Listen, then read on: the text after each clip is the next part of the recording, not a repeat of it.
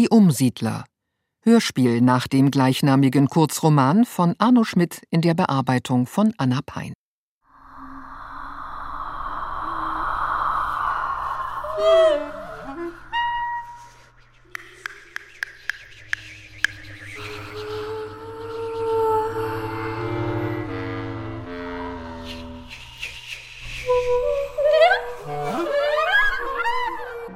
Der frühreife Mond schiebt, rachitisch krumm, über den Bahndamm. Einmal wieder fleischsatt. Büsche, noch mit etwas frischem Regen verziert, und wieder anfangen können zu rauchen. Eine fette Wolkennutte räkelt graue Schultern hinter den Abendwäldern. Macaroni und die harte Ecke Schweizer Käse reingerieben. Zwei Windsbräute rennen auf mich zu mit zarten, staubigen Mähnen, durchsichtigen, gelben Leibern, irren verlegen näher, raffen bebend die Schleppe, drehen sich und seufzen entzückend. Dann aber kommt schon das Lieferauto von Trempenau und sie müssen hinterher. Gezogen, mit langem menadisch durchgebogenen Kreuz. Einer mit dem Auto hat immer mehr Chancen. Regen floss schräg um die knochigen Bäume. Wind gab krummen Flüchtlingen Püffe in Haar und Augen. Macht, dass wir weiterkommen. Und die Wetterhähne schackerten auf den Fürsten. Graue Siedlung mit Schiefer gedeckt. Zum teufelsten Mal die letzte Runde um Benefeld. Immer außenrum. Der schwarze Wind gebärdete sich wie ein Rasender, rempelte und schrie. Den nächsten Zweig hieb er mir durch die Stirn, pfiff einem Kumpel und spuckte Regen. Der kam johlend von hinten, trieb mir den Hut hoch und wirkte am Schal.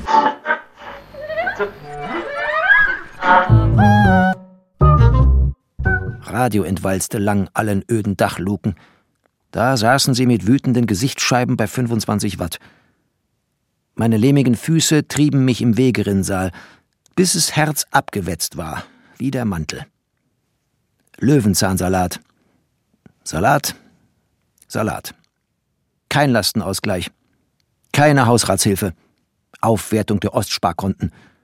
Aber dafür Wiederaufrüstung, hä? Was müssen das für Ochsen sein, die sich den Fleischer zum König wählen? Dafür klappt die Umsiedlung immer nicht.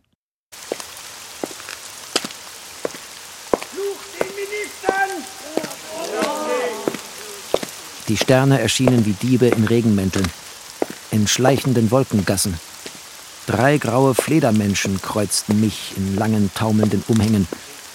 Und schon erschien der schwarze Dachkeil des Niedersachsenbauern. Niemand, der nicht Landwirt war, hat ein Recht von den Stöcken des Krieges zu reden.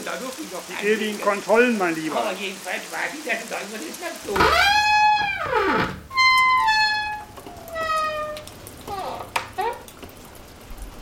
Drinnen der Tischfluch über die Sirupschnitte. Verschimmelte Wände. Wer kann das Loch erheizen? Und dies ist das sogenannte Existieren, was wir jetzt tun.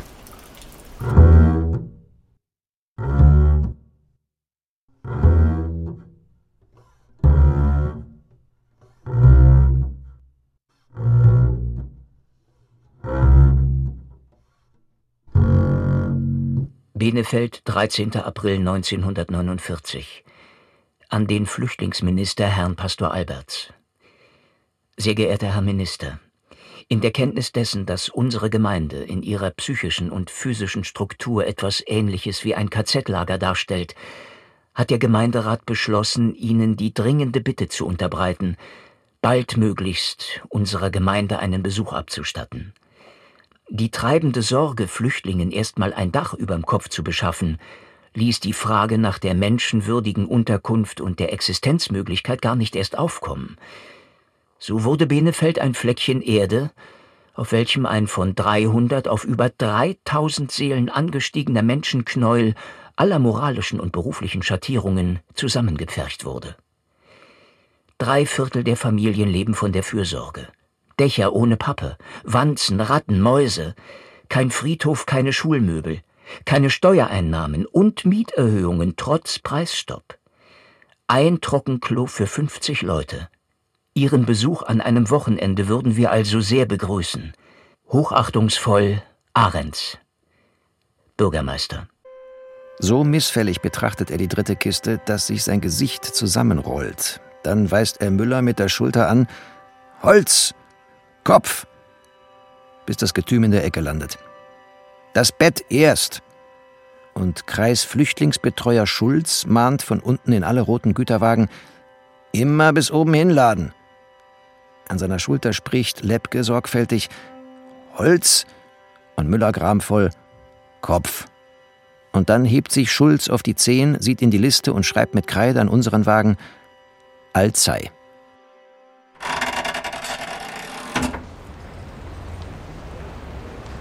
Morgens, die niedersächsische Sonne strahlte aus dem windigen, blitzblauen Novemberhimmel.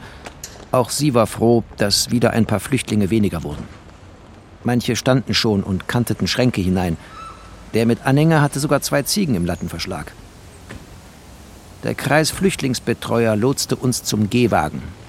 Wir stapelten mein Gelumpe flink in der Ecke hoch. Ein sauberer Kleinlaster schnürte heran, kurfte arg elegant. Also hier rein. Warten Sie, ich fass mit an. Sie gefiel mir so, dass ich spontan zugriff. Tisch, Stühle mit umwickelten Beinen, viele feste Kisten. Vorsicht, das Radio drin. Und sie lächelte. Sehr zu meinem Lohn.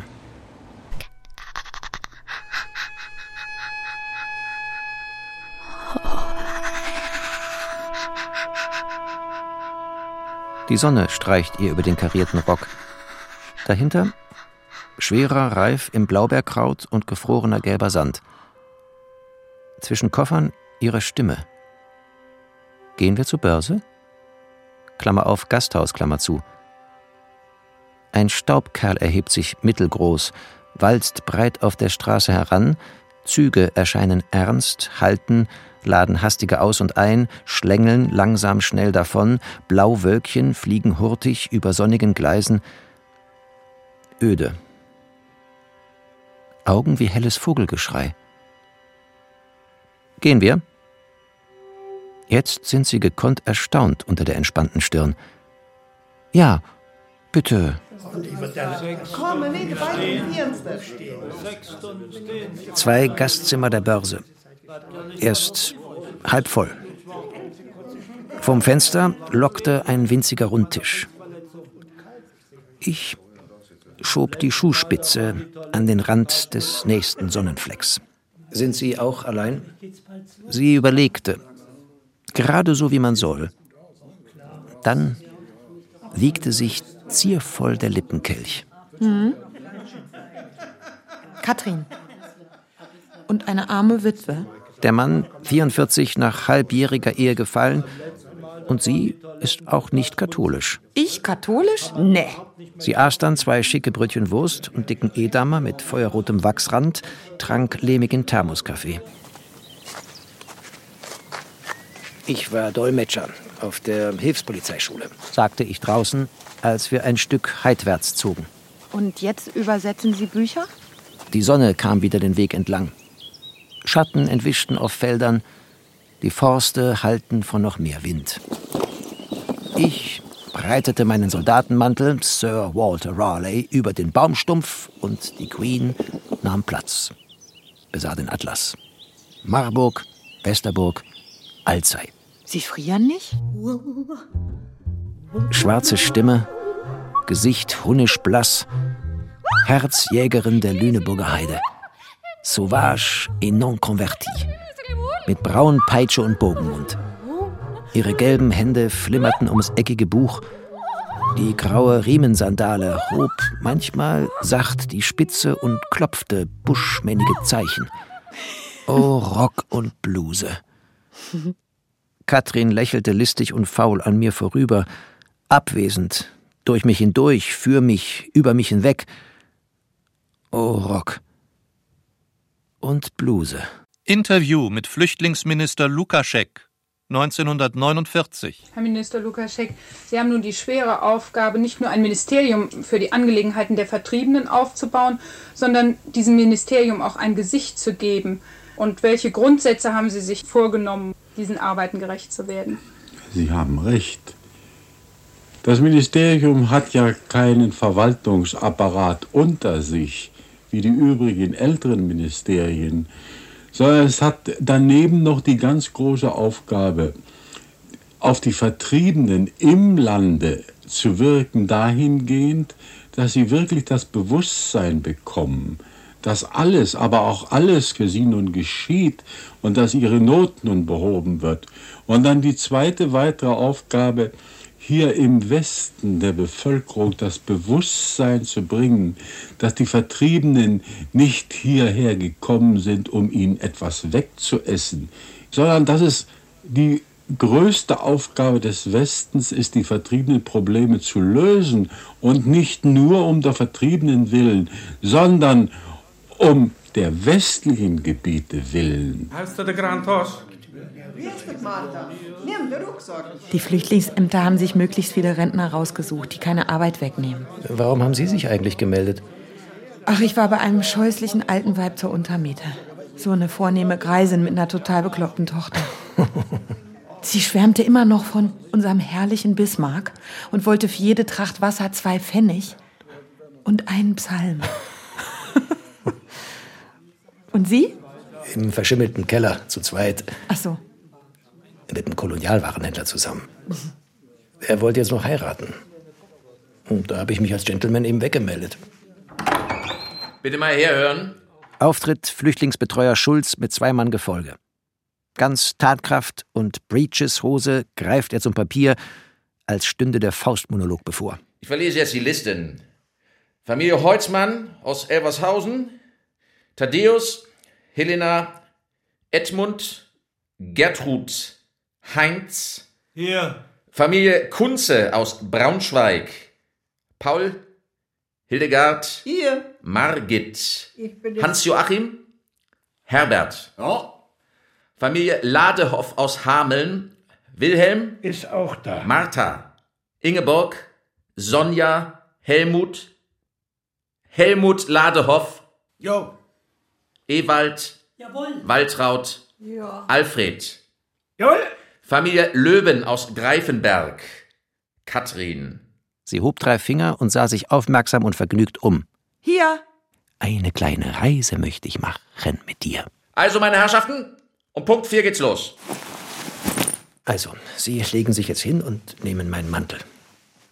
Ich bleib wach und pass auf, Und Sie sitzen dann da und frieren. sagte sie wild und glücklich und stolz, stand auf, gähnte diskret mit den Schultern, und ich machte indessen auf dem Fußboden das Lager zurecht.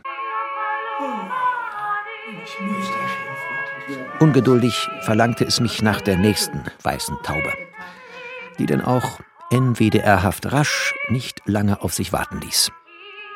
Und die halten sich nun für den kulturellen Feldherrnhügel unserer Zeit.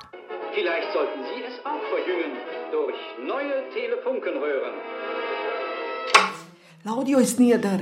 Der neigt es kurz. Och, er schimpft sich Inspektor. Ob er so heißt, weiß ich nicht. Jedenfalls unterschreibt er sich immer so.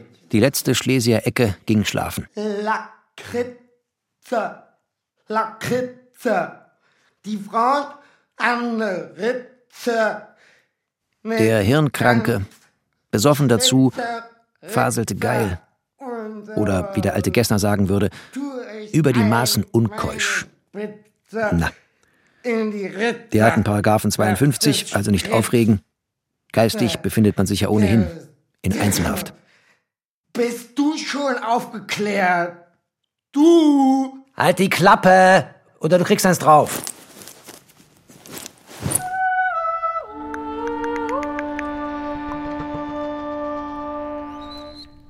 Ein Frierender, der sich mit beiden Händen zudeckt, auf dem Fußboden der Frauenkopf in schwarzen Mänteln, traurige Einzelflamme im Ofeneck groß und rotlockig.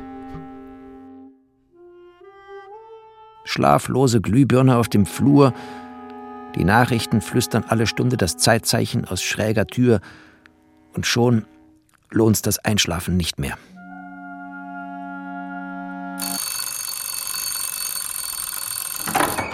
Guten Morgen allerseits.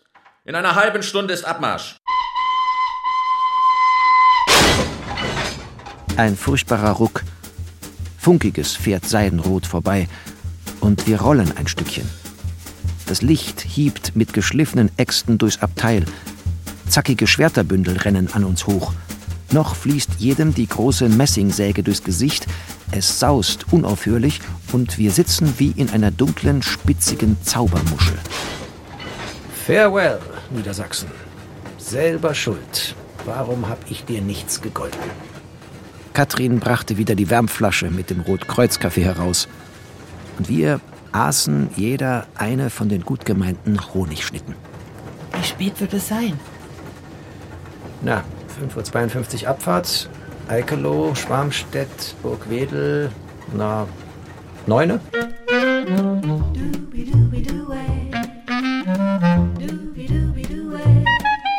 Bundeskanzler Adenauer spricht im Jahre 1953 auf einer Kundgebung in Werl vor 60.000 Heimatvertriebenen. Ich bin, ich wiederhole es nochmals, zutiefst davon überzeugt, dass im Laufe der gesamten europäischen Entwicklung auch für euch, meine lieben Freunde, der Tag der Rückkehr in die Heimat kommen wird. Pflicht und Pflicht die Liebe zur schlesischen Heimat in eurem Herzen, damit, wenn der Tag der Rückkehr gekommen ist, es wirklich wieder ein wahres, ein deutsches, ein schönes Schlesien werden möge. Und ein schlesischer Schneider kam ins Abteil und kannte Katrins Heimatort. Greifenberg, Nanu, Der grüne Stausee. Prenzelpark und Kieberg. Mit die Schule, wo war mein Opa Hausmeister. Alles, alles abgebrannt. Munko Müllers Gemüseladen, der war gegenüber von unserem Haus. In der Gerberstraße. Du, ich habe mir als Kind immer Tanzpuppen gemacht mit Bindfäden an Händen und Füßen. Ich vergalz und erwähnte die Streichholzschachteln, die ich als Kind immer gepackt hatte mit winzigem Schreibgerät. Mit so schmal geschnitzten Bleistiftendchen und einer Schreibfederspitze und klein geschnittene Papierstöße in Schachtelgröße und Nadel und Faden und eine winzige gefaltete Weltkarte. Staatssekretär Jennecke, Ministerpräsidentenkonferenz München, 1947. Meine Damen und Herren, als Erbschaft einer Wahnsinnspolitik, die unser Vaterland nicht nur in die größte Katastrophe seiner Geschichte, sondern in die größte Katastrophe geführt hat, die jemals in der historisch bekannten Zeit ein Volk erlebt hat. Als Erbe dieser Politik hat unsere Generation und die unserer Kinder eine Massenverpflanzung zu erdulden, wie sie in dieser Art in der menschlichen Geschichte zum ersten Male vorkommt. Und nun brechen diese Millionen nach Churchills Wort 14 an der Zahl in ein Land ein, das selbst unter den furchtbaren Folgen des Krieges in allem und jedem Mangel leidet.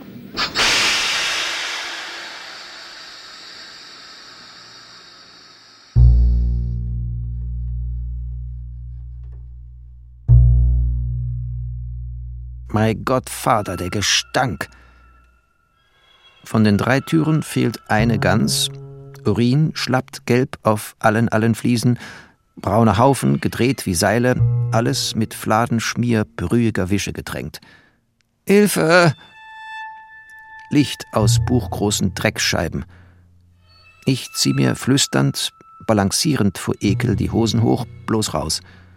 Breitbeinig schlingernd zum Fenster aufreißen.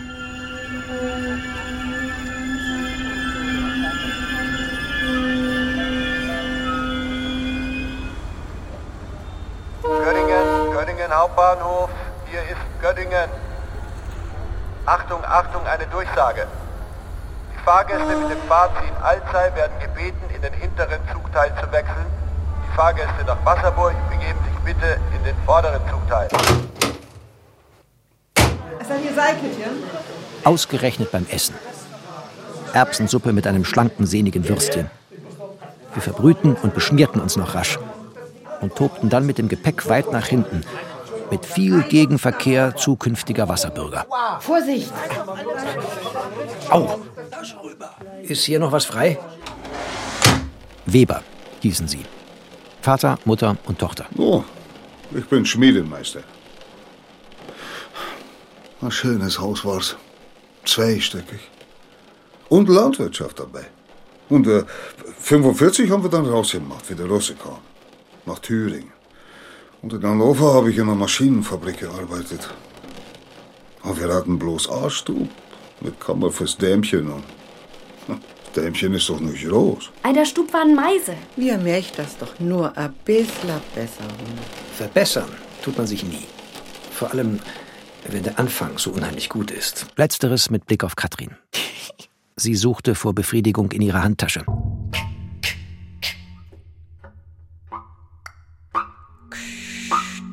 Huh, singt die Lok. Das Katrin biegsamt und der alte Schmied murkst. Die gelbste Bogenlampe sprengt unser Abteil. Tiefer dringt der Lichtkegel in die weichenden Bänke zwischen unsere Beine, fegt hoch an der vernutzten Wand durchs Packnetzgitter. In der folgenden Schwärze schlägt Katrin ihre Zähne in meinen Mund. Der Zug stöhnt und tost nachtblind um uns. Wie die alle schlafen können. Ich konnte das schon als kleines Mädel nicht richtig. Ich nie. Mein Großvater war Schuster und da lag ich nachts immer wach und hörte dem Pochen zu. Ihr Mund tappte süß durch die Erinnerungen über mich, auf weichen Lippenschuhen, auf roten Samtpantoffeln. Da nähte eine Großmutter in der Schürzenfabrik und einmal wäre sie fast in den Fluss gefallen. Ich hielt sie vor Schreck an den Händen fest. Und dein Mann? Ich krieg meine Rente, 180 Mark. Aber meiner war nicht mal so viel wert. Stell dir vor, im Krieg geheiratet, acht Tage für uns. Und als er das erste Mal auf Urlaub kommt, erwischen wir ihn schon am dritten Tag mit der Nachbarin, seine Mutter und ich. Sie entzog mir knapp die Hände, bog die Schultern um und drehte sich auf den Rücken. Da kann man sich nur hinlegen und auch schlafen.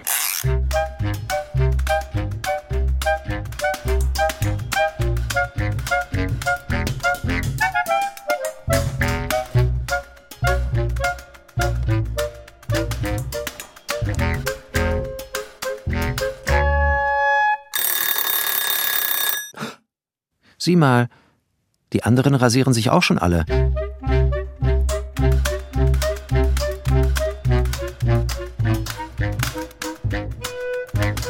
Magst du denn nun auch ganz bestimmt keinen Mann mit Vollbart? Sie kraust das Kinn vor Abscheu und ich stöhne noch ein bisschen. Gehe aber dann doch zu der Schlange am Wasserhahn. Mit kaltem. So mächtiger Vorwurf ist darin, dass sie mich erschreckt streichelt noch nicht gewöhnt an meine Bühnensprache. Als ich mich abtrockne, kommen sie hinten vom Roten Kreuz mit Nudeln und Pferdefleisch, aber mir Eingeweide und Knorpel. Ich lehnte ohne Zaudern ab, weil es keinen Sinn hätte, aber Webers wollten nichts verpassen. So gaben wir ihnen denn unsere Frühstücksmarken zum Mitbringen und hüteten dafür das Gepäck. Sechs zeigte die Limburger Bahnhofsuhr. Da waren wir ganz allein in der hölzernen Laube und flüsterten und tasteten. Wind hatte auch Sterne freigescharrt. Und wir sahen eine ganze Weile zu, wie Webers unser Abteil suchten. Die Blindesten aber sind Göttersöhne. Zitierte ich Hölderlin und reichte Katrin als Beleg meine starken Minusgläser hin. Oh, da kriegt man ja Kopfschmerzen. Draußen vor dem Fenster rennt das Lahntal vorbei. Grau seidende Hügel und der Strom schoss wiegend mit uns um die Kurven. Mach's Fenster ganz hoch. Und noch einmal. Nanu. Und noch einmal. Und das sah tatsächlich so reizend aus, dass ich bis Koblenz davon schwärmte. Ja, da ist der Rhein. Langer, gerunzelter Fluss schwang sich faul an uns entlang, schmutzig überschwemmte Werder, trauernde Gruppen von Bäumen, schwarzer Schleppergestank, schraffiert vom Nieselregen. Saure Häuserfronten wie Lorelei, als sei soeben ein Auto davor weggefahren.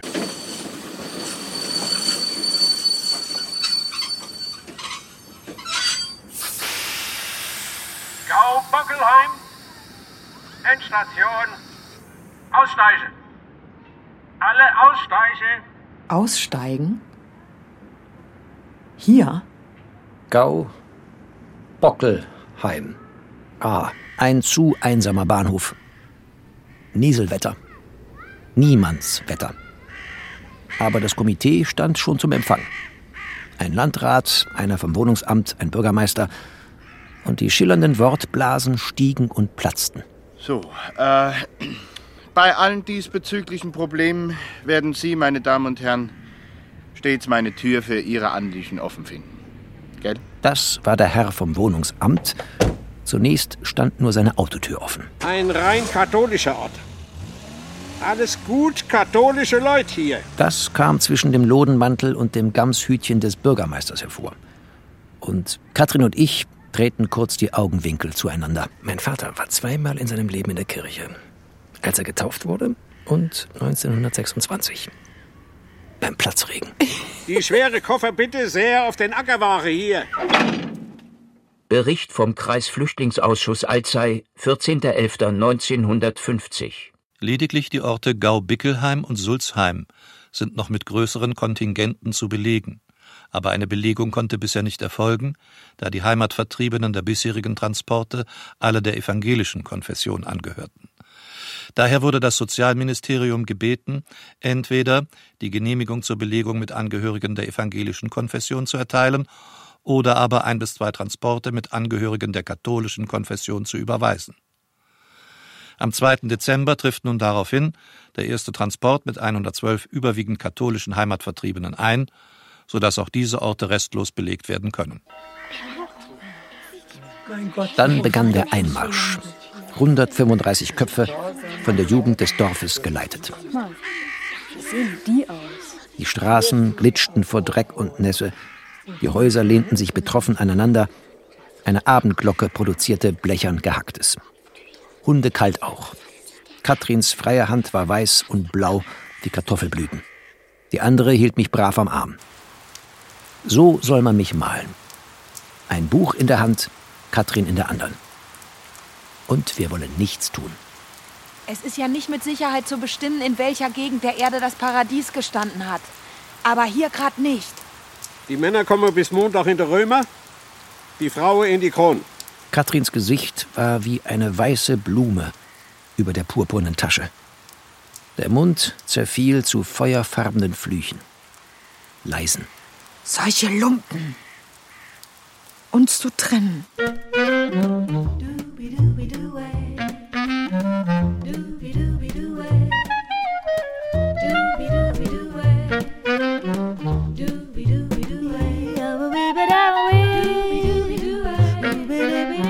War scheinbar sonst ein Tanzsaal gewesen mit der üblich neckischen Bemalung.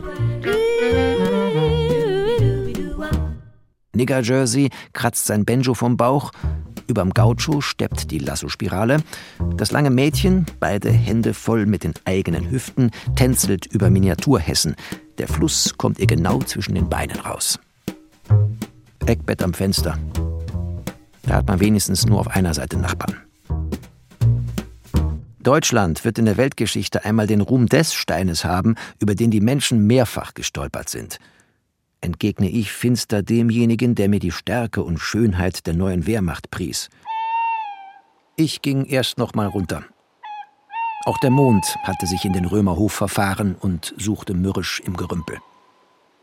Gegen 20 Uhr kamen die meisten wieder. Einwohner 1500, Industrie keine. Industrie? Doch, bei der Kirche gibt's eine Malzfabrik mit zehn Mann. In den Weinbergen gibt's ganz schlechten Lohn. Zwei Mark am Tag und haustrunkfrei, also viel Wasser und wenig Wein. Zwei Mark? Es schien dunkler im Saale zu werden. Von Russland aus gesehen ist das Einkreisungspolitik ganz klar. Abwürgen. Europa soll doch nur der Festlanddegen Amerikas werden. Deshalb drücken die so. Nenn doch die Dinge beim richtigen Namen. Hast denn du so viel für die Russ übrig? Ich? Nee. Aber für die anderen auch nicht. Rentner werden hier schon gar nicht gebraucht. Einer wollte schon heute, jetzt eben, der dicken Wirtin unten das Kellerfenster eingestoßen haben, den Schritt geweitet. Weber saß bedrückt auf seinem Bett. In der Schmiede hat's schon drei Mann. Die brauchen wir nicht. Du, lassen Sie uns erstmal essen gehen.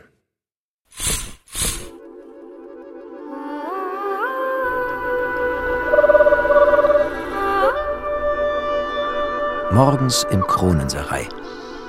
Es ist keine Göttin außer Katrin. Blitzende Augen fahren aus Haarpudeln, braune Nacken und ein Fachwerk weißer Arme erhebt sich mit lauter Seidenwölkchen darüber. Ich trete klopfherzig durch die Türe, da lächelt's unterm zerzausten Herrenschnitt, dass mein Herz wirbelt. Ihr Mund spricht vom Guten Morgen, überall weibt es im Stroh, eine weiße Haarspange fiedelt den Deckenrand. Haarzeit. Elfenbeinzeit. Sie ließ meine Hand los. Schatten liefen ihr durch die Augen. Der Lippenhimmel verfinsterte. Du, ich, ich, weißt du, dass ich, dass ich nur einen Fuß habe. Und sie stieß ihn jäh unten aus der Bettdecke. Die saubere, harte Prothese bis Wadenmitte. Am linken Bein. Beim Luftangriff. Verdammter Aber sonst bin ich ganz in Ordnung. Du. Komm mal her. Meine Hand sprang ihr zum Hinterkopf durch die dunkle Haarwiese. Sie schlug einmal schluchzend die Zähne in meinen Unterarm, dann sprangen ihre Augen wie junge Meteore einmal durch den Saal. Ich kann sogar helle Kniestrümpfe tragen, weißt du? So derbe sportliche. Sie streckte die gelbe Armgerte und befahl: Gib mir mal die Strümpfe, da. Sie stützte die Hände auf meine Schultern mit schimmernden Lichtern. Dann kamen die langen, dunklen Beine aus der Decke. Ich fing sie beide, das lange und das kurze, und stellte das große, sachliche Mädchen neben mich zwischen Bett und Fenster. Ein Unterrock liante und passte. Ein Kostüm überschlüpfte. Ein langer Mund plauderte. Du? Ich hab aber ein schönes großes Radio. Katrin. Ein hörnerner Tausendfüßler rannte durchs haarige Dschungel, die andere Hand beschwichtigend um meinen Unterarm. Die 180 Mark Rente kommen jeden ersten mit der Post. Ansprache des Vorsitzenden des Flüchtlingsausschusses 1946. Flüchtlinge aus den uns verloren gegangenen Gebieten. Als Vorsitzender des Flüchtlingsausschusses begrüße ich Sie hier auf das Herzlichste. Wir sind hier ein Kreis, der von dem unmittelbaren Kriegsgeschehen nicht so hart betroffen ist. Das heißt aber nicht, dass nun hier ein Schlaraffenland ist. Sie kommen zum größten Teil in Privatquartiere und müssen sich dann dort mit ihren Quartierwirten möglichst gut verstehen, um ein einträgliches Leben mit ihnen zu führen. Ich bitte Sie ganz besonders herzlich, versuchen Sie nicht irgendwie durch übertriebene Forderungen etwas zu erreichen, denn es ist auch hier nicht alles vorhanden, was Sie glauben. Und hast du gemerkt, wie der Fußboden unter dir nachgab? Stell dir mal vor, nach jedem Eimer Wasser eine Straße weit laufen, jetzt im Winter.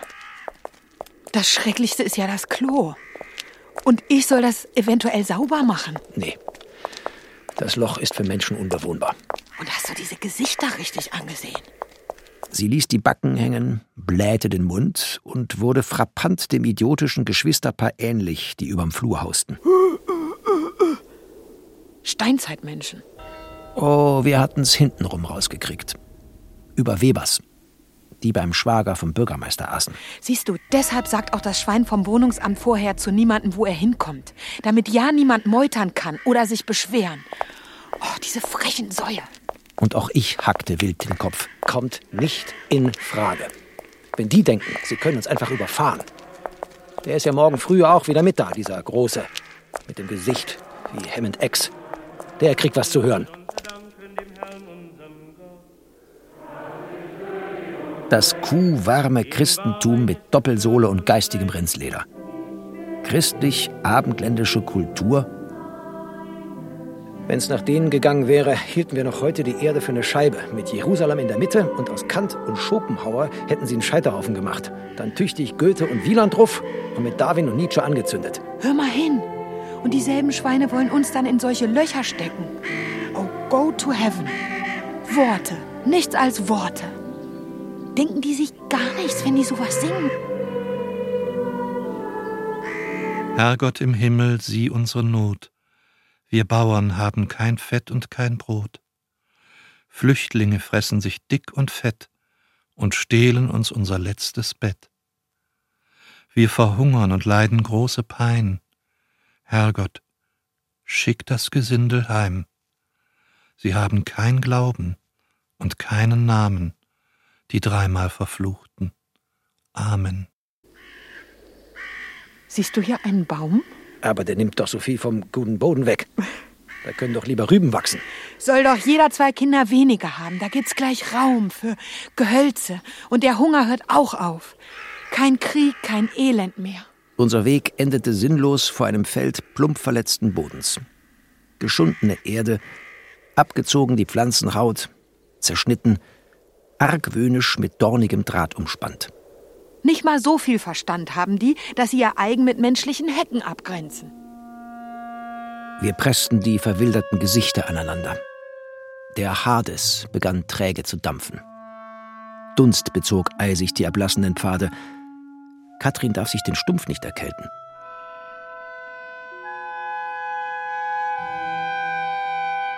Der beinerne Mond gafft aus seinem Hexenring. Bleiche Wische hasten quer hindurch. Wind schleicht vom Fliederbusch und tastet mir frech durch alle Taschen.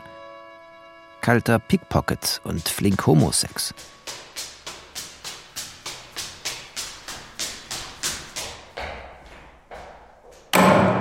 Stell dir vor, der Pfarrer hat mit seiner Haushälterin fünf Stuben und Küche. Sie lacht, Feuer und Wasser. Und dann gibt's noch ein Bischofszimmer, das das ganze Jahr feierlich leer steht, weil der kommt nur einmal für eine Nacht hier. Manche, da geht doch nur ein Tisch und zwei Stühle rein. Dann ist fertig. Adomeit zeigte mit Händen die Kleinheit der Stuben am Schweinemarkt. Weißt, wenn das Sonntje reinschaltet, da muss ich einfach raus. Wenn du nämlich lachst, stehst du mit den Pausbacken an. Bei uns sind die Wanzen im Bett. Bloß Dachkammern und Schuppen haben die Schweine schnell leer gemacht. In der Schlafstube kannst du überm Fenster die Hand rausschieben ins Freie. Ja, sie lange lulatschen ja nicht rein in das Ding. Das sind Schränke, aber keine Stube. Ich zieh nicht hin und wenn ich morgen zum Minister nach Mainz fahre. Vorne, wo meine Werkstatt war, da konnte ich direkt ins Tal runtergucken zur Oper. Oben schliefen die Kinder und die Oma. Und mit dem Bullen konnte man auch rauskommen. Braucht da bloß nicht immer die große Fresse haben. Ich zog Katrin sacht heraus. Oi, oi, oi, oi. Aus Troppau ist er, vom Sudetengau. Komm, wir gehen noch mal rundum. Schulstraße hoch. Unter Malzturm glühte brüllend das flache Tonnengewölbe. Es war direkt warm um die Beine. Ich sah zur Seite ins starre, flammige Gesicht und holte sie langsam in die dunklere Straße. Wir ziehen auf jeden Fall zusammen. Als Verlobte geht das doch. Katrin. Sie drängte mich fest in die Toreinfahrt und atmete mit den Zähnen. Katrin, Katrin, Katrin. Du. sagte sie mir gebrochen in den Mund. Das wird was. Und schmeckte überall fest und kalt und schob ihr Kinn an meins, so dass wir schwankten. Du, aber heiraten entfällt vollkommen. Denk mal 180 Mark Rente, das wäre ja Wahnsinn. Stand sanft leuchtend in der mondigen Milchsphäre und freute sich. Schnickte einmal jung und souverän mit dem Kopf. Bis morgen, du.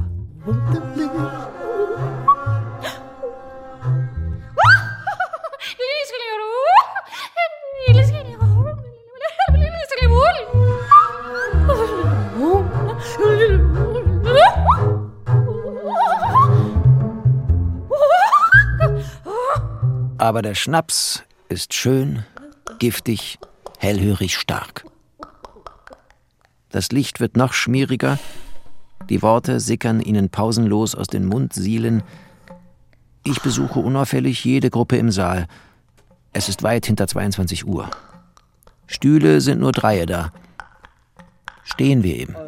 Hier fehlt keinem etwas, was dem anderen nicht gleichfalls mangelt. So sind wir alle Flüchtlinge. Einigung Europas? Aber vom Besten her heute nicht mehr. Zwei Angeheiterte bogen sich lachend voreinander. Der dritte kam und wurde vorgestellt. Darf ich vorstellen? Herr Schönert. Trick links. Angenehm. Steck im Rinsky. Stehen zwei Pimmel im Badezimmer, sagt, sagt der eine, gib mir mal das Handtuch, du stehst gerade. Rechts las man Nationales vor und sah mich prachtvoll stahlgewittrig an. Deutschland dreigeteilt, niemals! Ei, so lasst uns denn kollektiv denken. Jeder Deutsche hat ein Recht auf Heimat. Ei, wie sie auflebten. Bei meinem Bett saß Weber, sehr allein im Trüben. Ich muss ihm morgen sagen, ich kann da nicht einziehen beim Hess. Na, ich hab sie heute gesehen. Finster waren die Stuben, alle mit schrägen Wänden und Zweie sind's bloß. Och. Aber wir sind doch extra umgesiedelt, weil das Mädel doch einmal eine eigene Stube haben muss. Die Malia wird 25. Er plättete immer die Bettdecke mit der hornigen Hand. Noch einmal schüttete er den Mund aus. Mit einem Schutzmann haben sie die Dachkammern freimachen müssen. Es hat alles zerhacken wollen. 18. Februar 1950. Der Landrat Kreis Alzey Benachrichtigung. Die Unterbringung der Heimatvertriebenen macht es erforderlich, auch in ihrem Wohnhaus in der Bahnhofstraße 167 zwei Zimmer nebst Zubehör und Gemeinschaftsräumen für diesen Zweck vorzusehen. Ich bitte Sie, diese Maßnahme nicht als unbillige Härte aufzufassen. Denken Sie daran, dass so manche von denen, die jetzt an unsere Tür klopfen, selbst Haus und Hof besessen haben, woraus sie vertrieben wurden, und dass uns das gleiche Schicksal hätte treffen können. Zu gegebener Zeit wird Ihnen eine Beschlagnahmeverfügung zugestellt, gegen die ein Rechtsmittel eingelegt werden kann.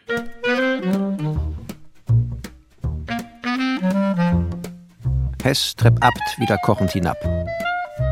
Tja, wenn die schrägen Wände nicht wären, du, die sind gar nicht mal so klein. Die Küche kommt nebenan hin. Und fließend Wasser. Ganz für uns hier oben. Und bloß elf Mark Miete. Kannst du mit deinem Fuß die Treppen steigen? Ich kann. Ich muss gleich gehen, bei Becks den kleinen Bollerwagen pumpen. Und der Herr vom Wohnungsamt hatte ganz schöne Augen gemacht, als ich ihm in klangvoll fließendem Hochdeutsch meinen Standpunkt umriss. Ich bin jetzt 35 Jahre beim Wohnungsamt. Aber so einen Transport habe ich noch nicht erlebt.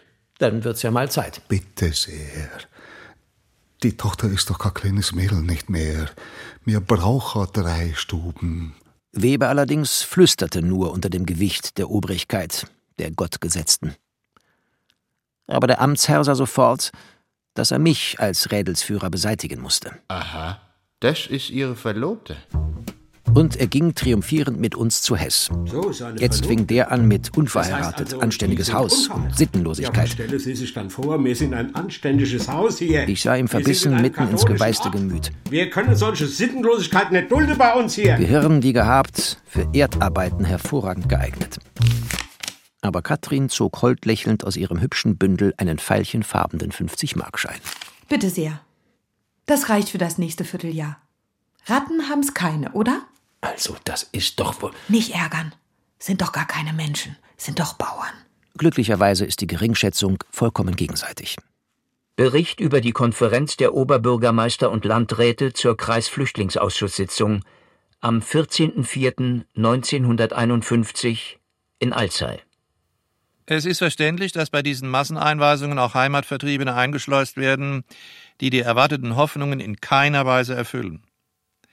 Dem guten Ruf der anständigen Heimatvertriebenen, die ebenso dies traurige Los getroffen hat, wird dadurch Abbruch getan.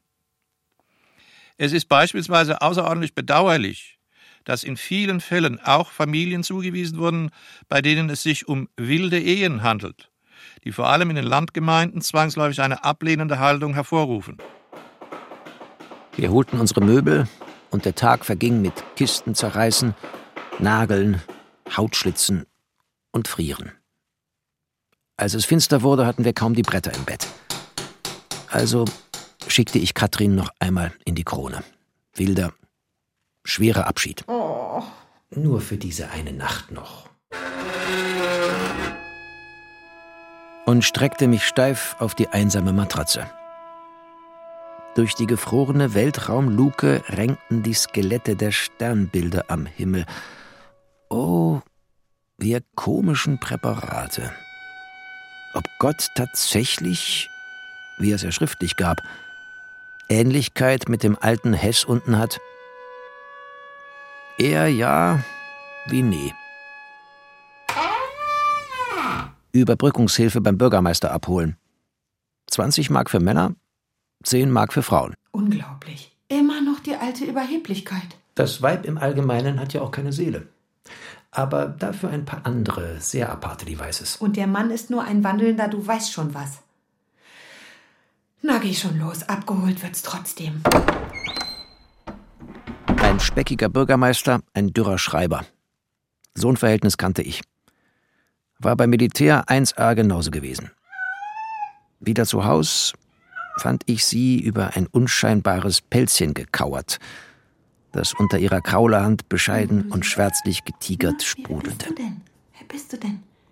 Denk mal, es hat keinen Namen. Wo gibt's denn sowas? Schnell, du, wie heißt sie? Ähm, das Kätzchen Gurnemanns. Der vordere Teil des Namens schnurrt, der hintere trägt's Schwänzchen hoch. Katrin rüttelte mich begeistert mit den Augen. Komm hoch. Hast du die Anmeldung schon ausgefüllt? Und der Kugelschreiber druckte und druckte. Haushaltstarif beantragen, Wassergeld, Lebensmittelzuschuss. Wer hört, gewinnt.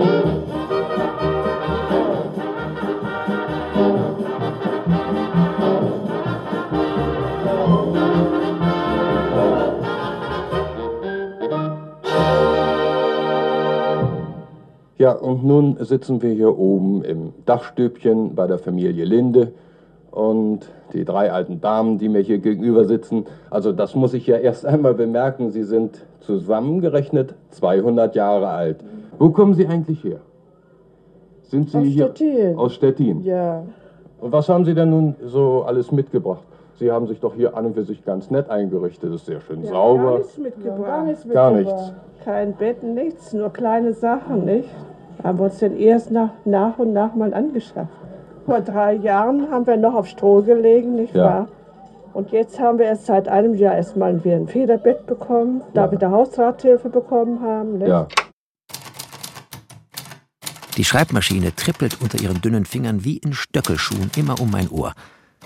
Ich schreibe gleich ein Heidelberg, Postfach 5230, an meine Schwester wegen dem Webster Englischlexikon. Ich nehme ihr das bleiche Gesicht von den Schultern und verschlinge es. Ihre Hände zerpflücken mein Haar, dann sinkt sie wieder auf ihren Schemel. Stell mal das Radio an.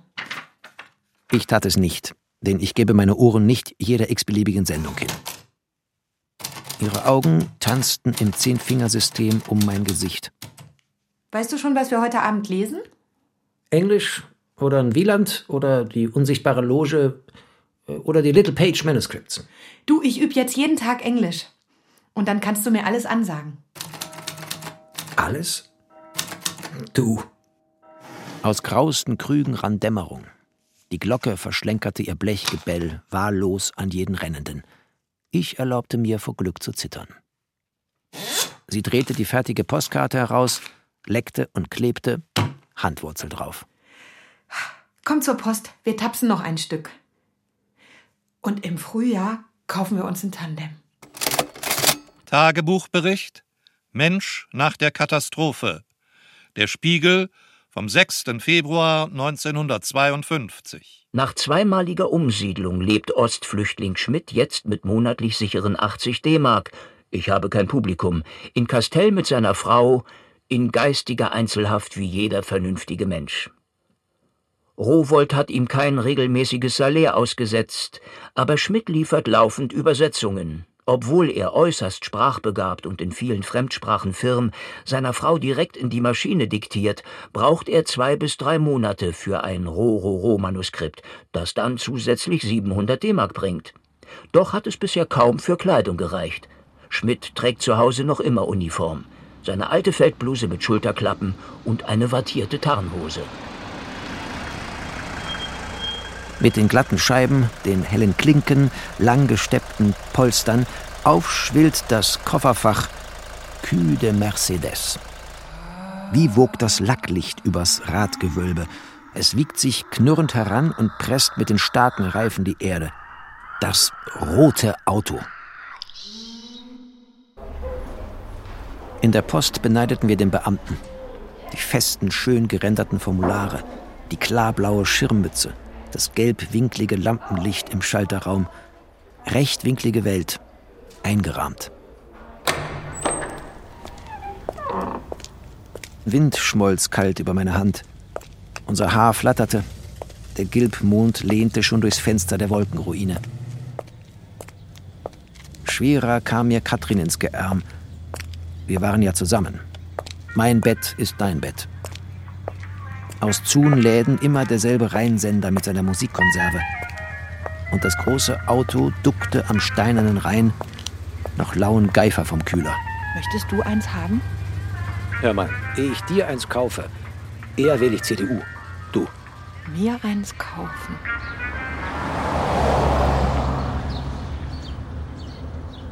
Und der Eigner kam, sehr breit, in nackter Lederjacke, knickerbockigen Ganges, finster, sicher, geschäftlich, wunderbar. Ehe er sich reinstemmte, forschte er auf zum Himmelszelt. Herr Heinrich tief bewegt. Und ich fotografierte ihn innerlich ab für meinen Zettelkasten. Morgen holen wir einen Eimer Sirup, der kostet ja bloß 10 Mark. In Niedersachsen 14. Und auch Kartoffeln sind nur die Hälfte. Lachten wir uns an. Froh solcher Billigkeit. Pärchen ohne Tiefgang. Die Gesellschaft vom Dachboden. Ein irrsinniger Hahn kräht jede Nacht um drei. Wer ist oft daran schuld? So leben wir zunächst zusammen. Wie es weiter wird, weiß ich noch nicht. Die Umsiedler. Hörspiel nach dem gleichnamigen Kurzroman von Arno Schmidt in der Bearbeitung von Anna Pein. Die Rollen und ihre Darsteller. Erzähler und ich, Thilo Werner. Katrin Katharina Marie Schubert. Sprecher A Udo Schenk. Sprecher B Jürgen Uter. In weiteren Rollen Peter Kämpfe, Klaus Manchen, Herbert Tennigkeit, Jochen Nix, Sascha Nathan, Mirko Kreibich, Julian Greis, Benjamin Utzerath, Christoph Luser, Jörg Dippe, Friedrich Wilhelm Preuß, Anne Abendroth, Johann Dolny, Ursula Irrgang, Dorothea Vogel, Helene Rudzinski, Reinhard Linder, Anna Linder, Friedrich Büter, Ernst Friedrich Mage. Komposition Sabine Wortmann. Gesang Almut Kühne. Klarinetten Silke Eberhardt. Technische Realisation Sven Kohlwaage, Corinna Gartmann und Angelika Körber. Regieassistenz Anne Abendroth. Regie Oliver Sturm. Produktion Norddeutscher Rundfunk und Westdeutscher Rundfunk 2017. Dramaturgie Christiane Ohaus.